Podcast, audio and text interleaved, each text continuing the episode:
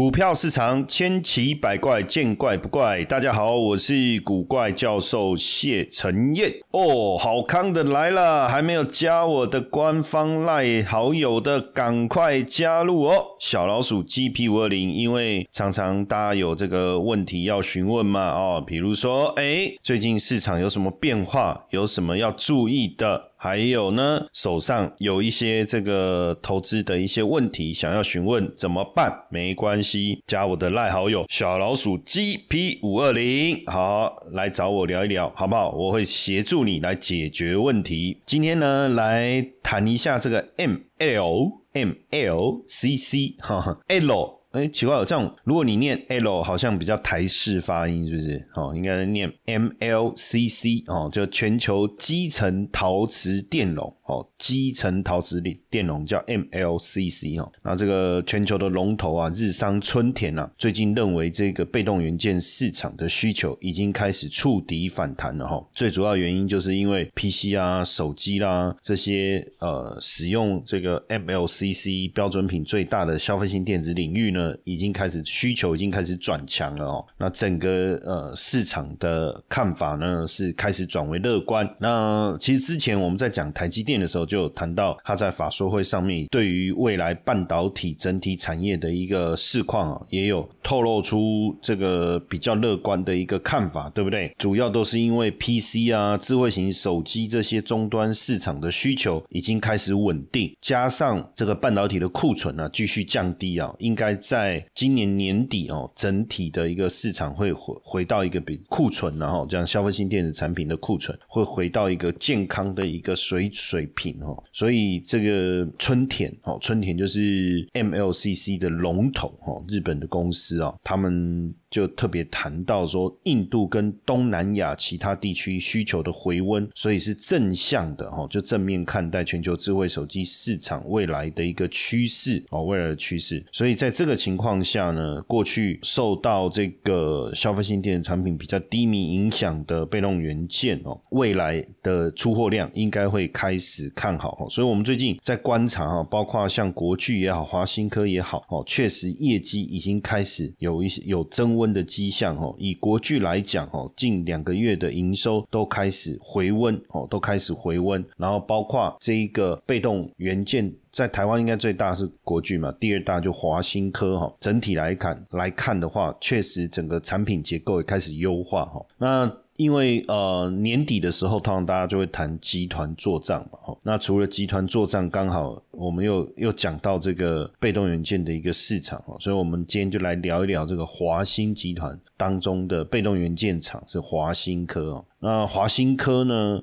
呃，最近公布第三季的一个财报哈，那税后存益是十点六亿哦，季增率二十五点八九。年增率一百零八点二五，哈，一百零八点二五。那这个虽然看起来目前的产业需求是疲弱，哈，可是它第三季的业绩比第二季还好，第三季比第二季还好。那回稳之后，整年度应该会持续，尤其是年底应该会持续的增温了，哈。那目前华新科呢，也持续在台湾跟马来西亚哦布局，也增加欧美的客户生根。卫星通讯跟车用哦等等的一个产品哦等等的产品，那这个华新科呢，当然你说这这几年哦一直做的非常非常好，但是这个过去呢，呃也曾经过经历过风风雨雨哦。那目前华新科旗下总共有九家的上市公司哦。华兴呃，华兴科的事业群哦，华兴科的事业群在二零零二年正式组成哦，应该算是交加，因为他们有四个兄弟哦，那他所主导的事业体当中成长最快速的哈，那当然华兴科这个也一直被拿来跟这个。国巨啊，做一个比较哈，那尤其是在二零一八年的时候哦，二零一八年的时候，这个国巨啊旗下的凯美啊，对华新科旗下的嘉邦哦发动这个恶意并购哦的时候，大家也发现说，哇，实际上这个华新科跟国巨之间的角力啊，哦，是非常非常的的明显。那华新科整个呃事业群啊，从最早哈，最早一九九五年哈并了这个华东科技哦，二零零一年日通工，到二零零五年信昌电哦，二零零六。新福电、新屋电机，再到二零零九金星，二零一零的金城科技跟汉语博德，然后呢，再到二零一八年嘉邦、裕邦，哦，二零一九的嘉联益，哦，所以呢，陆等于陆路这个取得这这些被动元件跟印刷电路板厂的主导权，那建立了这个现在的航空母舰的一个事业群。呃，不过呢，在三十几年前，哈，三十几年。前，实际上这个呃焦又恒哈，焦又恒就焦师傅哈，焦师傅就是华兴利华集团创办人啊，焦师傅的第三个儿子哈，第三应该算是三儿子了哈，三儿子。那其实大家都一直以为说这个华兴科这整个集团哦是他爸爸哈焦廷彪哦焦廷彪传承的哈，可是实际上不是哈。他也接受媒体专访啊，他接受财讯专访的时候，他就有说这个华兴科不是他父亲传承给他，是他自己出来创业的哈。那整个如果我们要整个讲这个华兴科集团哈。我们刚才念了非常多的公司，对不对？陆陆续续从从最早的时间上一路并进来的哈。但如果我们就整个营运的一个方向哦来做一个分类的话，我们把它分成四个部分哈，是被动元件跟电子保护元件哦，包含华新科哦二四九二的华新科。那主要是电容哦，电阻。那信昌电哦，也是电容跟电阻。嘉邦的部分是保护元件哦。那裕邦的部分呢，就是呃固态电容哦，固态电容。那呃辅屋哦，这应该是念辅辅了，辅屋电机哈。刚刚我念错，我刚才念新屋对不对？哦，因为辅屋啊，辅屋电机，那做的是电子元件的制造跟贩卖哈。那再来日通工是做薄膜电容。那另外就是印刷电路板。的部分有汉语博德哦，金城科技、嘉联益哦，跟 Anna Printing 呃 Circus，还有电子专业代工是台湾金星，这是印刷电路板组装哦。那另外在 IC 封装、IC 测试的部分就是华东科技，所以整个事业群是呃非常非常的完整哦，非常非非常的完整。不过早期在一九九八年的时候啊，被动元件的产业啊落落到谷底，当时华新科也大亏啊三亿元啊，连衰退是超过四四百趴哦，就超过四倍哦。那资本才二点六亿啊，你看亏损是比资本还。还大哦，还大，所以当时呃，焦佑确实有想要把华兴哥给卖掉啊，找找上了陈泰明，但是这个呃，对方当然给了一个难以接受的数字啊，哈，不过这个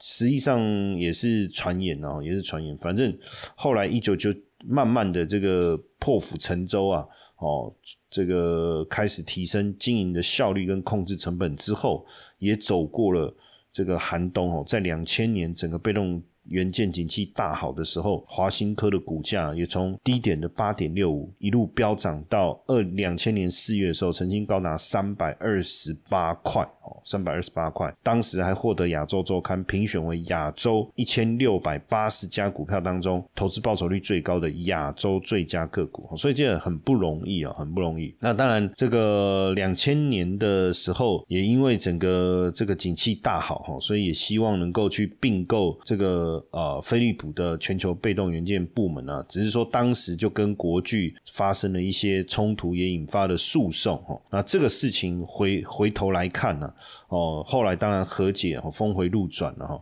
也让他对事事情的经营跟思考哈成熟了非常非常多。要不然他本来是一个非常喜欢，他是一个年轻气盛哦，非常喜欢刺激性的这个活动，潜水啦，甚至这个呃冲到这个阿拉斯加。家哈很很拼啊哈，经营风格哈很拼。不过这个风格转变之后啊，这个也让整个集团哦稳定的一个成长。那很多这个呃他们所组成的公司，我们刚才念的哈早其实很多早期并不是产业最顶尖的公司哦，但是现在已经都变成赚钱的金鸡母，也是传承他父亲的一个观念了哈，就不用做最大，但是要能够持续赚钱，而且诚信非常的重要哈。曾经之前有发生被动元件缺货，客户愿意用更高的价格来买哦，但是这个为了诚信哦，他们还是宁可少赚点钱哦，然后维护这个这个客户的一个权益哦，所以也养了一群这个死忠的客户哦，也养了一群死忠的客户。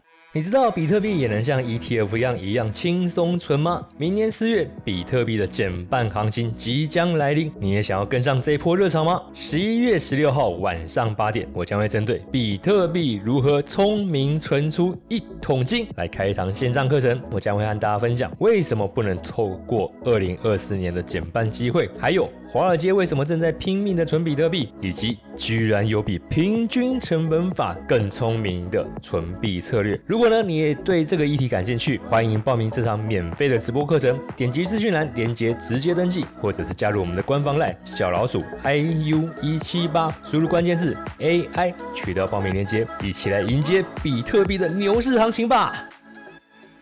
那当然，这个整个集团平台的战力哦提升以后。平台也能够呃彼此运用资源分享来提升个别的经营绩效哦，这个也变得非常的重要哈。但是这个呃联合舰队这么庞大哦，怎么样来去控管？我们刚才讲到了信任啊，各方面就变得非常重要，还包括这个充分授权哦，建立互惠互利的管理模式。那他说他他其实没有针对公司的运作开会哦，管理方式跟一般的企业管理不太。一样哦，他只管现金流，然后大方向哦，其他就让各个公司这个主导哦。那他说，哎，每个月旗下十二家公司高层会聚集到总部开会哦，可是这个开会其实就是做情报的交换哈，非常的有趣。不过通常我们在看这个二代接棒的一个企业，往往兄弟戏强啊，这个翁婿失和哈，但是这个啊华兴。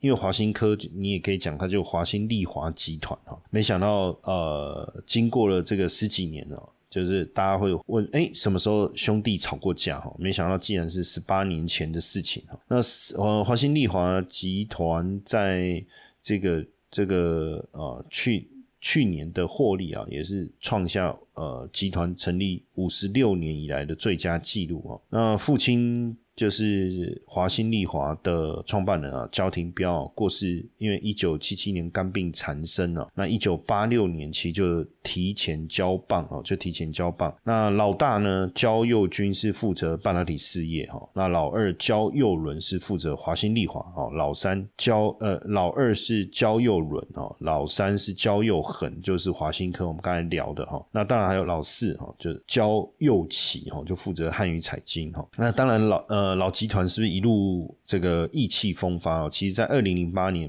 金融海啸的时候啊，这个整个华兴丽华集团哦，包含了华邦电啊、新唐、华兴科、彩金啊，陷入了连续亏损哦。尤其是华兴丽华，当年就亏了五十亿哦，当年就亏了五十亿，整个集团税后亏损达到一百八十三亿哦，最高持续亏损到这，甚至这个这个。呃，累计二零零八到二零一二，整个集团累计亏损超过五百五十亿，哈，五百五十亿，哇，这个很吓人的一个数字，哈。不过这个危机感也让兄他们兄弟啊凝聚了向心力，哈，那变得更谦虚，哈，也不会这个呃发生这个口角，哈，因为基本上啊，呃，只要。有人不好，就没有人会好哦。他们在这个真的是，呃，真的是很有呃这个向心力哦。那很多人说为什么哈？因为必基本上哦，他们整个家族的一个思维就是不强迫共事，就是很多人说兄弟其实是一种竞争的天性，对不对？哦，兄弟之间彼此也是会互相竞争啊。那你放在同一家公司一定会吵架，所以你看事业群分开就是一个非常好的一个方式哈。而且兄弟之间也知道什么是最重要的哈。那比兄友弟恭啊，不戏墙不翻脸哦，这个都是非常重要的关键那当然刚才聊了半天哦，讲了华新科，讲了。被动元件哦，可是什么是被动元件哦？什么是被动元件？被动元件就是一种不会产生电力。但会储存或释放电力的电子元件，那配合这个电子主动元件来运作，所以会被称为被动元件哦，就是它自己不会产生电力，那我配合你，所以就是一种被动的一个概念哦。那三大被动元件是电阻、调节电流电压的，还有电感、过滤电流的杂讯的，稳定电流用的，还有电容哦，储存电能的。那当然呃，也有把电阻、电容、电感这个交叉整合变成特殊功能元件的，叫整。合元件，那整个被动元件的产业链，上游就是电阻、电容、电感的材料供应商，上游就是材料供应商，中游就是制造业者，下游就是电子产品的供应商。那电容的市场规模是最大的哦，又那又分为这个陶瓷电容，就 M L C C、铝质电容跟固态电容，就是储存。电能嘛，哦，进行协调跟耦合。那这个受惠，当然受惠智慧型手机、电动车电子产品的一个发展，被动元件的应用面就更广了，产品越来越多元。那耗电量越高，也需要更多的被动元件，哦，来稳定电流。哦，稳定电压，还有过滤杂讯，哦，然后尤其是终端的工作等等，对于被动元件的需求的数量，单一产品哦，对于这需求的数量快速的攀升，哦，就像传统汽车对于被动元件的需求也不过一千到两千颗，可是进入到电动车，那需要的这个被动元件的颗数就从五千颗。到一万颗不等了哈，需求量是大幅度的一个增加。那上游的部分来讲哦，被动元件的上游哦，电阻、电容、电感、滤波器的材料供应商哦，主要呃七成以上都是呃这些这个日系的厂商了哈。那中游的话呢，被动元件的这些制造商哦，制造商，那当然这个主要的广泛的应用在我们刚才讲电子产品方面哦，那产值是。台湾是主要在电容跟电阻哦，电容跟电阻哦，电容跟电阻。那龙头是国巨哈，那这个因第二第二的就是华新科哈，第二就华新科。那终端的应用当然就是因很多了哈，手机啊哦，车用啊，互联网啊，通讯设备等等哈。那当然这个另外一个呃值得关注的是这个国巨哈，也是台湾最大的这个被动。被动元件厂，当然国巨的故事哈，之后有机会哦，再来跟大家好好的聊一聊哦，大跟大家好好的聊一聊。那如果这个对被动元件有兴趣哦，大家也不妨主动的去观察一下哦，像国巨啦，约这个华新科的股价走势。接下来就是我们今天的彩蛋时间，iPhone 历史代码 A 二零六一。